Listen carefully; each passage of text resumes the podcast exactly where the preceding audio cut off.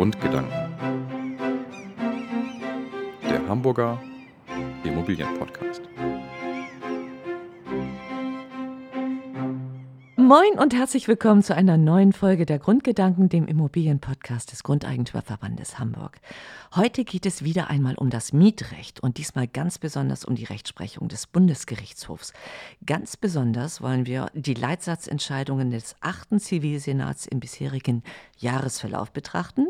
Der ist nämlich für das Kaufrecht und das Wohnraummietrecht zuständig. Und hier bin ich sehr gespannt auf die Erläuterungen von Thorsten Flom, dem Vorsitzenden des Verbandes. Moin, Herr Flom. Moin, moin. Und Ulf Schelens, Geschäftsführer. Moin, moin. Moin, Herr Schelens. Ich bin Annette Bethün und darf wie immer diese Folge moderieren. So, dann tauchen wir mal tief ein in die wichtigsten Entscheidungen des achten Zivilsenats der vergangenen Wochen. Welche davon? Monate. Ist? Monate. Monate. Wochen und Monate. Ja, dieses Jahr halt, ne? Ja, okay, stimmt. Das Jahr ist ja auch schon fast wieder zu Ende. Genau. Welche davon ist denn nun brandaktuell? Herr Flamm.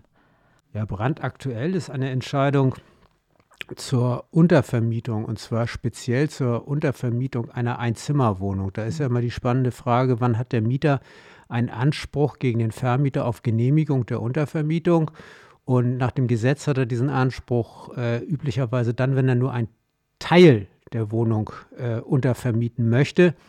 Ähm, die Untervermietung der gesamten Wohnung ist ja grundsätzlich unzulässig. Und ähm, bei einer Einzimmerwohnung ist mhm. ja ein bisschen schwer vorstellbar, was da dann noch sozusagen Restnutzung des äh, Untervermieters sein soll. Der Bundesgerichtshof hat aber gesagt, grundsätzlich ist auch das möglich. Man kann also auch eine 32 Quadratmeter große Einzimmerwohnung theoretisch teilweise untervermieten, indem man da noch in irgendeinem Schrank oder in irgendeinem kleinen Raum äh, oder einen Teil eines Raumes noch eigene Sachen behält, dann, dann hat man diese Wohnung weiter in der Benutzung, dann ist nur ein Teil der Wohnung untervermietet und dann besteht eben entsprechend auch der Rechtsanspruch. Also darauf muss man achten, Herr Schelenz. Ja, ja, ähm, in der Tat, es, es darf keine vollständige Besitzaufgabe an der Wohnung sein. Und wenn es eben ein Zimmer ist, dann äh, darf das nicht vollständig aufgegeben sein, sondern man muss da mit Besitz haben, sage ich mal. Man muss da nicht mhm. seinen äh, Lebensmittelpunkt haben um dann untervermieten zu können. Ähm, aber wichtig ist eben, dass es keine vollständige Besitzaufgabe der Wohnung ist. Und das ist ja eine gute Nachricht für all diejenigen, die jetzt ein Jahr ins Ausland gehen, Praktikum machen müssen oder so. Die können dann tatsächlich sagen, ich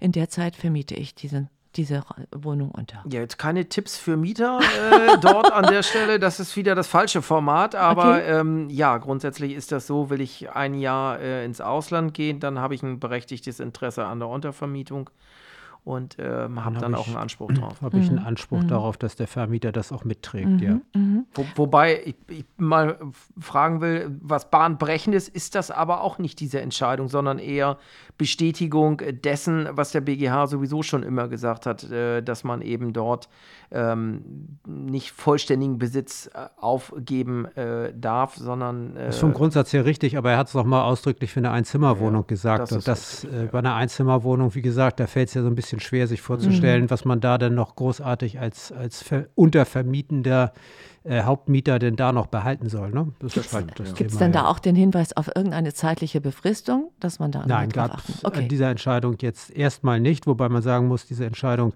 existiert zurzeit auch nur in Leitsätzen und noch nicht als äh, noch nicht im Volltext. Ah ja, okay. Wahrscheinlich drehen sich ja viele Entscheidungen des Senats auch um das Thema Miethöhe.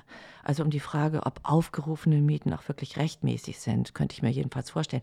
Gibt es da etwas Spannendes zu berichten, gerade auch mit Blick auf die Mietpreisbremse?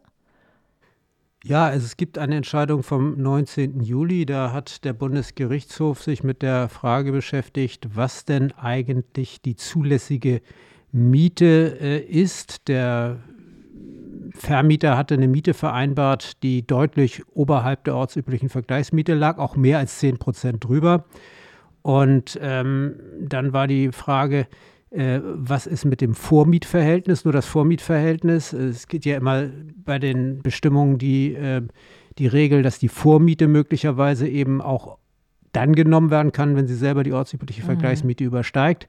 Ähm, die Vormiete allerdings war äh, auch total überhöht. Ja. Also das war auch nicht weiter geeignet, um darauf Bezug zu nehmen. Aber davor gab es noch eine Vorvormiete, nämlich die letzte Miete aus der Zeit vor äh, der Preis, Mietpreisbindung. Und die war auch oberhalb der ortsüblichen Vergleichsmiete, auch deutlich höher als 10 Prozent drüber. Mhm. Die spannende Frage war jetzt, kann man die der Mietpreisbildung zugrunde legen? Oh die Vorvormiete oder muss es die Vormiete sein? Das hört sich aber furchtbar kompliziert ja. das, an. Das, ja, das, das ist es in der Tat. Ich will vielleicht noch ein bisschen weiter ausholen auch. Also Mietpreisbremse heißt ja, dass wenn man eine Wohnung vermietet, man nicht mehr als 10 Prozent oberhalb der ortsüblichen Vergleichsmiete nehmen darf. So, das ist erstmal der Grundsatz. Ja. Und dann gibt es ein paar Ausnahmen davon.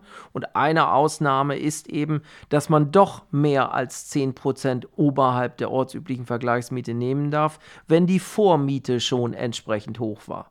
Und in dem Fall, den der BGH da äh, vor der Flinte hatte, war es nun so, dass die Vormiete höher lag, aber die war unwirksam. Ja weil sie zu hoch, hoch war. war. Genau. Und dann sagt der BGH, okay, in einer solchen Konstellation gucke ich mir dann die Vor-Vormiete ah, an. Okay. Und mhm. die war wirksam vereinbart und die war dann quasi die Richtschnur für diesen Fall. Und der BGH sagte, okay, dann darf der Vermieter die Vor-Vormiete nehmen auch wenn sie eben 10% oberhalb der ortsüblichen Vergleichsmiete ist. Und daraus kann man dann auch noch die Vor-Vor-Vormiete konstruieren und die Vor-Vor-Vor-Vor-Vormiete, weil es geht dann immer um die letzte okay, Miete, die, die äh, sozusagen wirksam äh, aus der Zeit vor der äh, Mietpreisbindung äh, resultiert die darf auf jeden Fall genommen werden. So, und jetzt bin ich mal gespannt, wie weit ist das schon ein Thema bei Ihnen auch in der Beratungssituation gewesen? Hat Sie da schon irgendwie so einen Fall,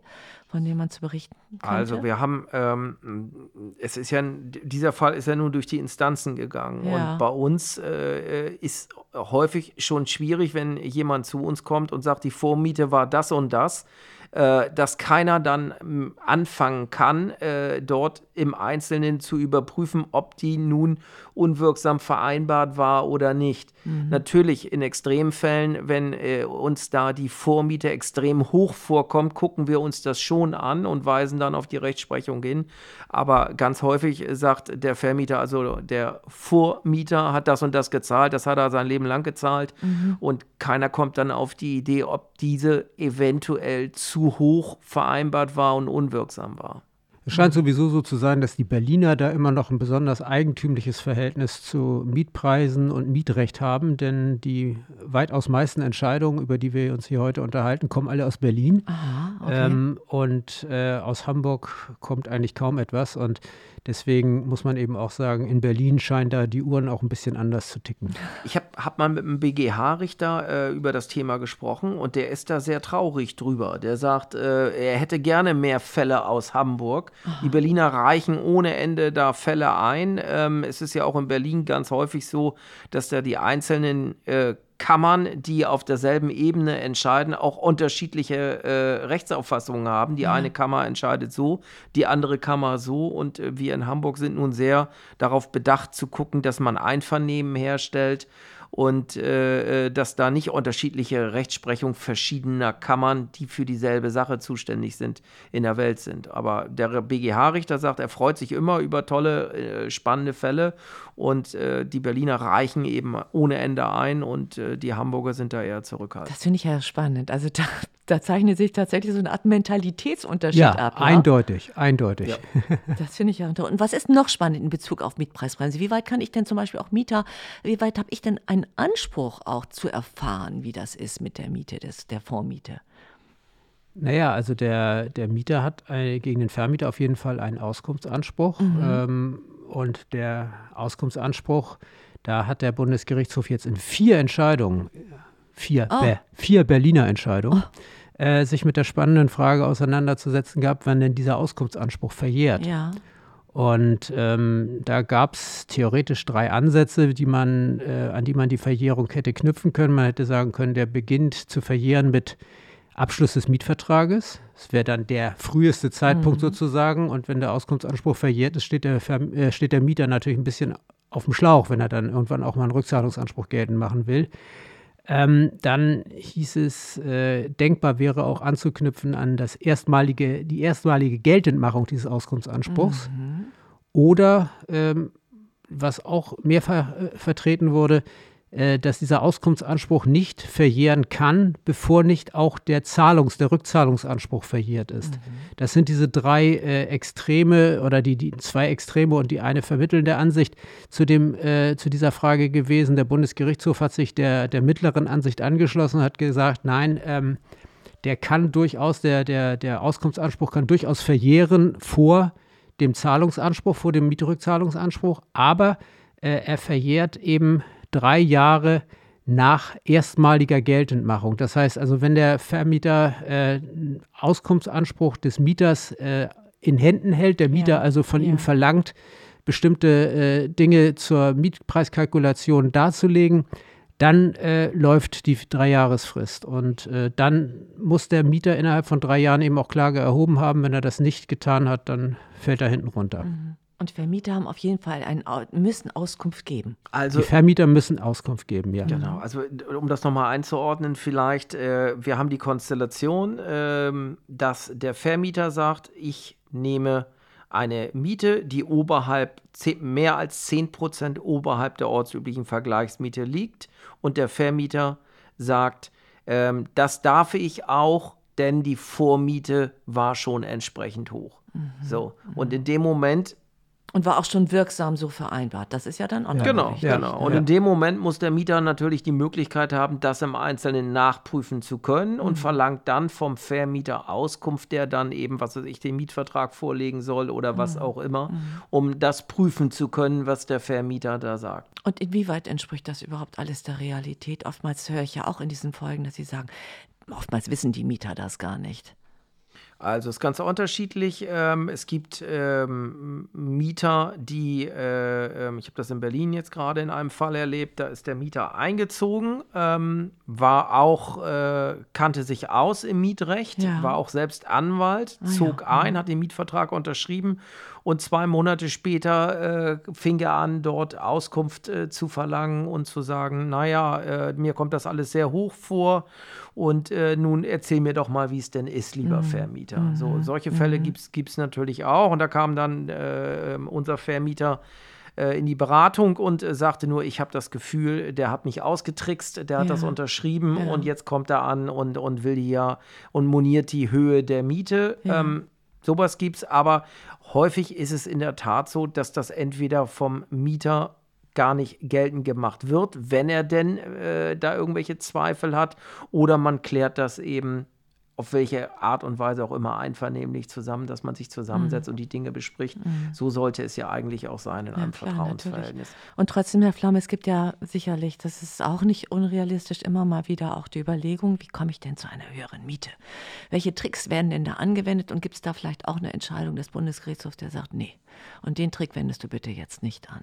Ähm, naja, ähm, der Bundesgerichtshof hat am 5. Juli eine Entscheidung äh, getroffen zu der spannenden Frage, wie ist denn das eigentlich mit der Aufteilung eines Mietvertrages in einen Wohnraummietvertrag mhm. und einen Mietvertrag über einen Kellerraum im gleichen Haus. Das wäre also schon ein Trick. Mhm. Das, äh, und der BGH hat diesen Trick gebilligt, Aha. muss man noch dazu sagen. Also der, ähm, die hatten unterschiedliche Kündigungsfristen für die beiden Verträge, unterschiedliche Laufzeiten und unterschiedliche Mietanpassungsvorschriften äh, vereinbart für diese beiden Verträge.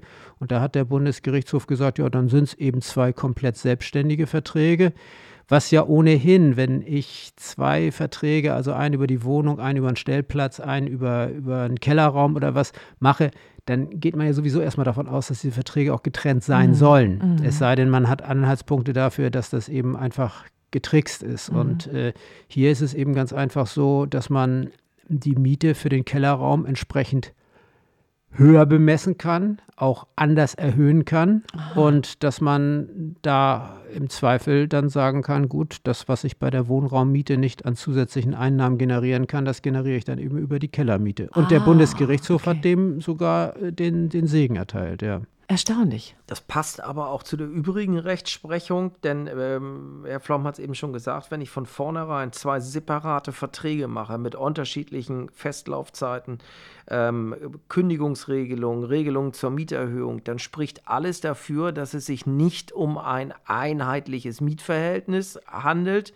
Klammer auf, was ich ja auch hätte begründen können, wenn ich einen Mietvertrag gemacht hätte, in dem ich reingeschrieben hätte, die Wohnung wird vermietet, einschließlich Keller sondern man hat es gerade nicht so gemacht, sondern zwei getrennte Verträge. Und ähm, da hat der BGH folgerichtig gesagt, Mietpreisbremse gilt nur für Wohnraum und deswegen kann ich an der Stelle die Mietpreisbremse, die Regelungen zur Mietpreisbremse nicht anwenden auf den Mietvertrag über den Kellerraum. Mhm. Und das führte dann in der Konstellation eben dazu, dass man eine höhere Miete äh, vereinbart hatte für den Kellerraum und äh, das unterlag dann nicht den Regelungen zur Mietpreisbremse. Mhm. mhm. Herr Flom, wie ist das denn eigentlich? Gibt es eigentlich noch viel Streit um die Rauchwarnmelder? Also ist ja auch immer gern so eine Modernisierungsmaßnahme. Also viel Streit gibt es da nicht, aber der Bundesgerichtshof hat tatsächlich einen Fall nochmal zu entscheiden gehabt zum Thema Rauchwarnmelder. Das äh, war eine etwas eigentümliche Konstellation. Da waren die Rauchwarnmelder nämlich ursprünglich angemietet und äh, im zweiten Schritt, nachdem der ähm, nachdem die Rauchwarnmelder ausgetauscht werden mussten, hat der Vermieter sie dann gekauft ja. und wollte diese Kaufkosten dann als Modernisierungszuschlag geltend machen.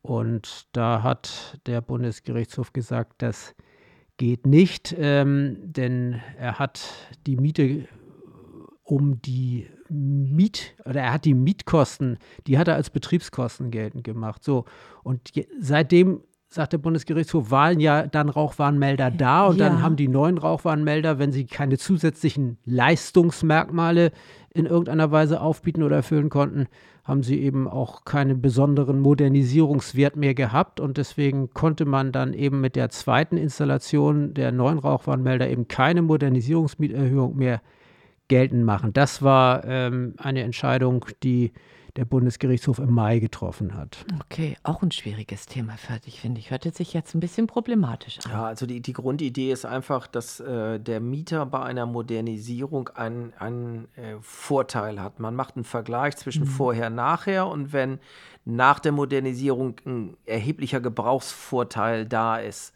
dann kann man darüber nachdenken, dass eine Modernisierungsmieterhöhung in Betracht kommt. Also jetzt ganz vereinfacht gesprochen.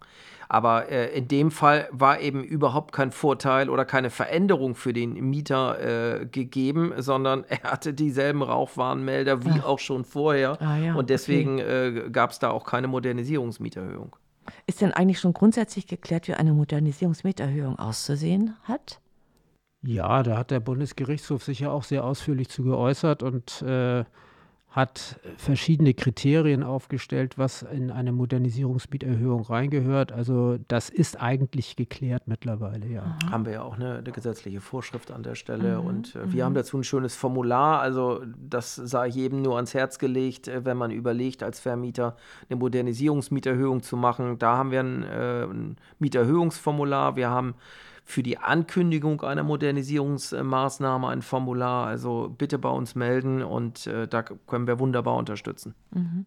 Herr Flaumann sagt ja, dass viele Vermieter in die Modernisierung investieren, vielleicht auch, um so eine größere Mieterhöhung zu erreichen. Was sagt der BGH dazu?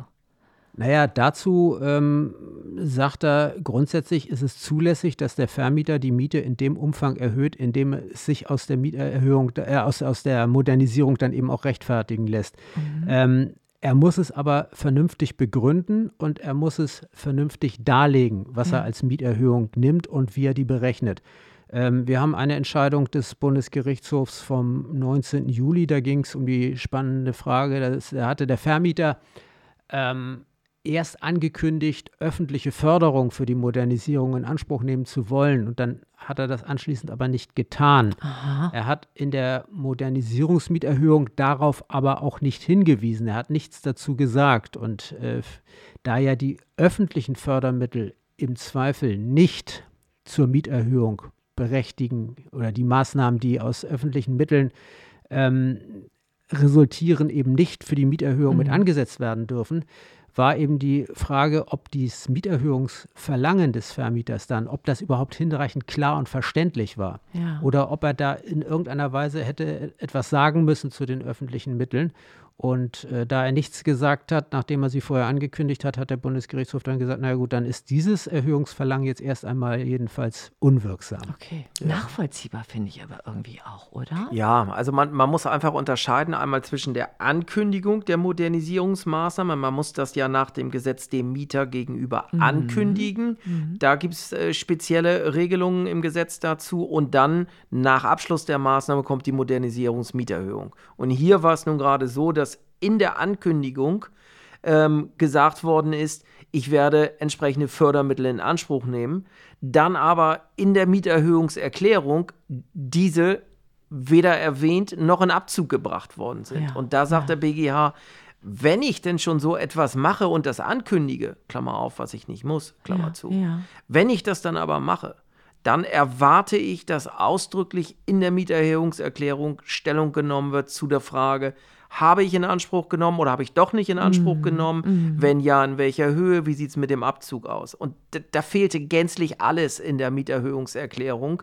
Und da sagt der BGH, ja, das, das geht so nicht. Das ist nicht ausreichend Ich finde das, erläutert. ich find das sehr nachvollziehbar. Ja, aber das ist- wirklich Ja, ist, ist es auch. Ne? Ist ein, ein absoluter nichts- Einzelfall, das muss man vielleicht noch dazu sagen. Ja. Der Normalfall wird sein, dass der Vermieter in der Ankündigung zur Modernisierung nichts dazu sagt. Ah. Dann muss er aber auch nicht in der Modernisierungsmieterhöhung selbst Mhm. dazu auch nichts sagen, es sei denn natürlich, er hat dort entsprechende Fördergelder Genau. erhalten. Wenn er Fördergelder erhalten muss, hat, muss er sie abziehen. Ja, Das richtig, ist genau. Ist nur fair, wenn Ja. er das dann auch Ja. so macht. Äh, wann darf ein Vermieter denn eigentlich die Wohnung während eines Mietverhältnisses betreten? Gibt es da auch immer wieder Streit? N- Nee, eigentlich nie. Darf er doch immer, oder? Der Vermieter. Nein, also Ja, ich, gerne, ich, ganz ehrlich, ohne, ohne, ohne Flachs, äh, äh, wir haben in der Tat auch äh, manches Mal in der Rechtsberatung das Thema, dass Vermieter sagen, das ist meine Wohnung. Ja. Selbstverständlich muss ich doch mal den, den allgemeinen Zustand kontrollieren Ja, dürfen und ja. komme dann mal, was weiß ich, ein, zweimal pro Jahr äh, in die Wohnung, guck mir das einfach mal an. Den Recht, das Recht muss ich doch haben. Mhm. So, und äh, da ist es in der Tat so, dass der BGH sagt, nee, das geht so nicht, sondern du darfst in die Wohnung, wenn du ein berechtigtes Interesse hast. Wenn du irgendwie äh, zum Beispiel umbauen willst, wenn du die Wohnung verkaufen willst, dann muss die Möglichkeit bestehen, dass der Käufer die Wohnung besichtigt. Dann besteht ein Betretungsrecht. Ähm, und äh, das hat er nochmal entschieden in seinem Urteil vom 26. April 2023. Da hat er das nochmal so dargelegt, dass es ein berechtigtes Interesse geben muss. Und dieses ähm, Recht zur Betretung ergibt sich entweder ausdrücklich aus dem Mietvertrag. Ja. Wir haben zum Beispiel einen Hamburger Mietvertrag da eine ausdrückliche Regelung zu. Oder wenn der Mietvertrag gar nichts sagt, dann aus Paragraph 242 BGB Treu und Glauben. Ähm, das, das muss einfach sein, dass der Vermieter bei Vorliegen eines berechtigten Interesses in die Wohnung gehen darf. Einzige Ausnahme oder eine Ausnahme besteht, ähm, dass der Vermieter selbst bei Vorliegen eines berechtigten Interesses nicht in die Wohnung darf, nämlich immer dann, wenn beim Mieter eine schwer, die Gefahr einer schwerwiegenden Gesundheitsbeeinträchtigung Ah ja, okay. besteht. Dann hat der Vermieter an der Stelle, äh, zieht der Vermieter an der Stelle den kürzeren, ähm, denn äh, da kann der Mieter einwenden, nein, du kannst jetzt nicht rein, denn äh, ich bin äh, Herzinfarkt gefährdet und das riecht mich alles so auf. Ja. Da kriege ich einen Herzinfarkt oder, oder sonstiges. In dem konkreten Fall war es eine psychische Störung der Mieterin und die hat, ähm, war auch suizidgefährdet. Ähm, der Bundesgerichtshof hat allerdings trotzdem dem Vermieter grundsätzlich das Betretungsrecht zugebilligt äh, mit der Begründung, dass, äh, dass, dass die Instanzgerichte sich nicht mit der Frage beschäftigt haben, inwieweit ein, ein Dritter, der da noch die Mieterin irgendwie betreuen Ja, könnte und ja. dann eben immer mit ihr sozusagen den Raum gerade aufsucht, in dem der Vermieter gerade nicht guckt Ja. oder so. Das, äh, diese Möglichkeit hat der äh, Bundesgerichtshof da äh, angesprochen, die sei von den Instanzgerichten nicht hinreichend geprüft worden und deswegen hat er die Instanzurteile aufgehoben. Ja. Aber grundsätzlich ist es richtig, in dem Moment, wo eben tatsächlich der Mieter aufgrund einer äh, persönlichen Erkrankung nicht, das kann ja auch eine andere Erkrankung Ja. sein, meinetwegen, äh, nicht in der Lage ist, äh, diese Besichtigung irgendwie vernünftig zu meistern, dann darf der Vermieter jedenfalls zeitweise nicht in die Wohnung, jedenfalls nicht so, wie er es dann gerade möchte. Genau, das ist Okay. alles schön die Theorie. Wenn wir uns das mal in der Praxis äh, Wird vorstellen. das alles nicht funktionieren. Genau. funktioniert das natürlich alles überhaupt nicht, denn der Vermieter will verkaufen, er will in die Wohnung, der Mieter hält ihn hin, lässt ihn nicht rein und bis der Vermieter dann einen äh, Prozess äh, dort angestrebt hat mit der Frage, ob denn nun beim Mieter eine, eine schwerwiegende Gesundheitsbeeinträchtigung droht, dazu brauchen wir ein Gutachten etc., äh, zieht sich der Prozess zwei, drei Jahre hin und äh, die Hütte ist längst verkauft, beziehungsweise sollte längst verkauft sein. Das ist natürlich dann in der Praxis, regeln sich die Fälle meistens dann doch wieder anders. Ähm, und die, diese theoretischen Ansprüche, die da bestehen, äh, kommen selten zum Tragen. Ja, richtig. Aber so komplex ist halt das Leben dann, wenn so eine psychische Erkrankung, irgendwo auch sehr spannend, diese Fälle gibt es natürlich dann ja, auch. natürlich gibt es diese Fälle und da muss man eben auch entsprechend darauf reagieren, klar. Mhm, genau, richtig. Wie ist es denn ähm, mit dem Streit um den Zustand der Wohnung bei Ende des Mietvertrages? Was sagt da der Bundesgerichtshof? Was können wir da Spannendes zu sagen? Gibt es da eine en- ent- äh, wichtige Entscheidung in den letzten Wochen und Monaten? Also Situation ist, ist wie folgt. Ähm, der Mieter zieht nach Ende des Mietverhältnisses aus oder zum Ende des Mietverhältnisses aus. Ähm, der Vermieter stellt fest, dass die Wohnung leider nicht so ist, wie sie sein soll. Der Mieter hat zum Beispiel nicht gestrichen oder hat irgendwelche Einbauten vorgenommen und die nicht wieder ausgebaut.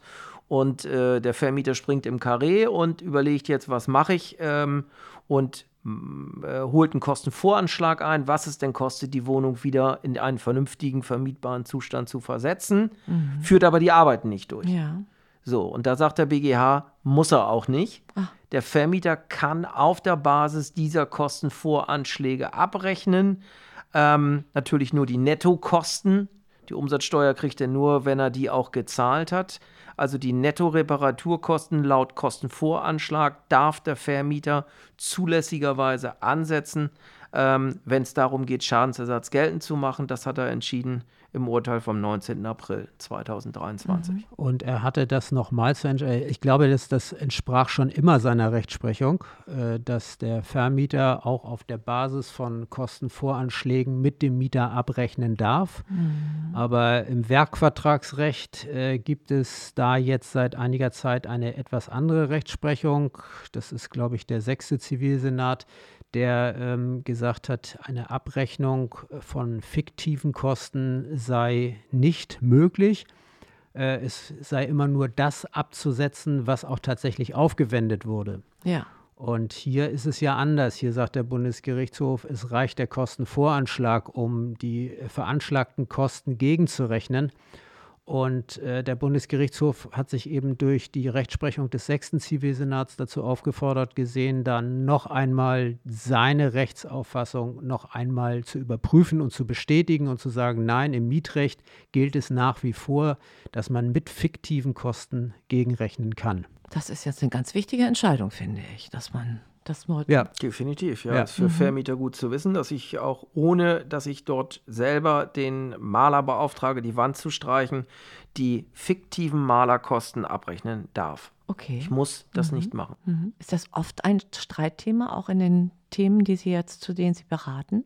Renovierung mit Sicherheit. ne? Mit Sicherheit, ja. das Ja, sind, da ja. geht es ja auch um Geld äh, im. Regelfall und äh, da hängen sich die Parteien dann immer gerne dran auf, klar. Herr Flom, ich habe im Netz mal ein bisschen geguckt, ob es so eine Art Ranking gibt, ne? Welche, was wird, worüber wird eigentlich am viel gestritten? Und da habe ich gesehen, Betriebskosten, die stehen auch immer ziemlich weit oben. Da wird sehr oft drüber gestritten. Was sagt denn der BGH dazu?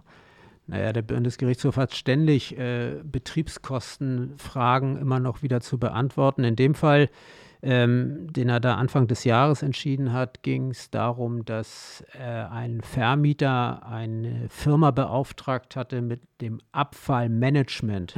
Das heißt, er hat auf der einen Seite natürlich die normale Müllabfuhr beauftragt, aber darüber hinaus hat er noch eine private Firma beauftragt, ähm, den Müllsammelplatz zu reinigen ähm, und beispielsweise auch den Müll nochmal zu trennen, nachzusortieren, weil ja die äh, Mieter häufig äh, sozusagen in der Reihenfolge die Tonnen befüllen, wie sie rankommen, Ja, aber nicht okay. in der Reihenfolge, wie sie sie eigentlich befüllen sollten, nämlich den Restmüll in die eine Tonne, den Biomüll in die andere Tonne, den Mhm. äh, und so weiter. Nicht? Also das, das ist ja immer ein Problem und ähm, dieses, diese Firma hat natürlich Geld gekostet und Ja. dieses Geld hat er über die Betriebskostenabrechnung verlangt von den Mietern und der, die Mieter haben sich wegen ähm, überhöhter oder wegen unverhältnismäßiger Kostenbelastung äh, dort gewährt. Ähm, Hat der Bundesgerichtshof als erstes mal gesagt, liebe Leute, als ihr den Mietvertrag geschlossen habt, waren die Kosten schon entstanden. Deswegen äh,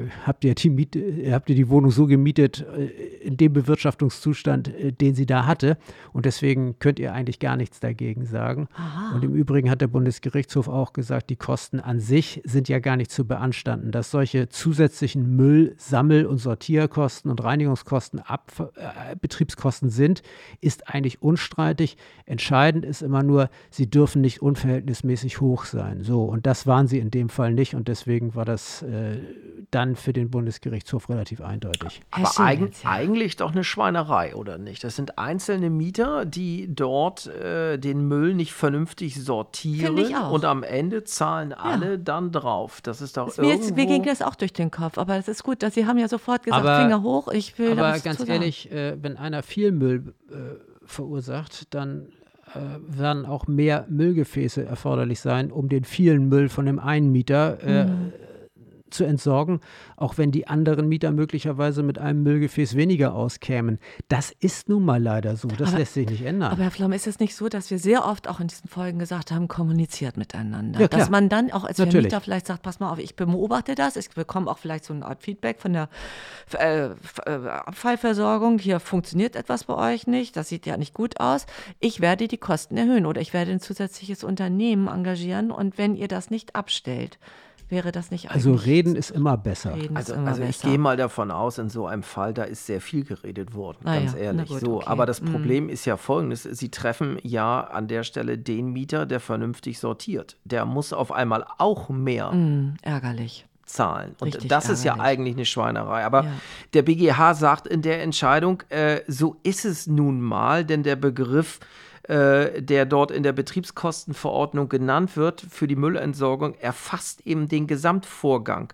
Und wenn das äh, nachvollziehbare Kosten sind, die dem Wirtschaftlichkeitsgrundsatz entsprechen, dann ist das eben so. Es gibt bei Betriebskosten, so hat er mal an anderer Stelle gesagt, niemals hundertprozentige Gerechtigkeit.